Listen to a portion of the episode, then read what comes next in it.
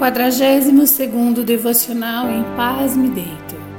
Que a graça e a paz do Senhor permaneçam em sua vida, meu irmão e minha irmã, hoje e todos os dias. Peço a você que pare e pense um pouco. Quando ora, você percebe que tudo, todas as coisas à sua volta, perdem a importância? Estar na presença de Deus, diretamente ligados a Ele, faz nossa alma cantar louvores. Esse é o convite que te faço no momento. Assim como os filhos de Corá, declare o seu amor e dependência do Pai. Oremos juntos o Salmo 42. Senhor, como a corça anseia pelas correntes de água, Assim minha alma anseia por ti, ó Deus.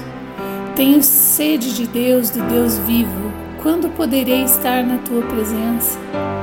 De dia e noite, as lágrimas têm sido meu alimento, enquanto zombam de mim o tempo todo, dizendo: Onde está o seu Deus?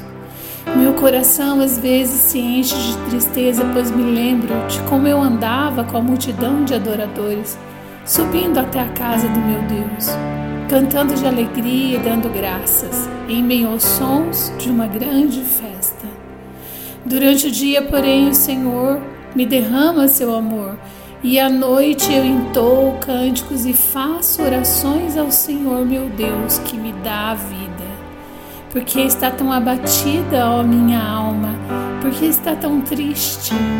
Espera em Deus, eu ainda voltarei a louvá-lo, meu Salvador e meu Deus. Fica conosco, Senhor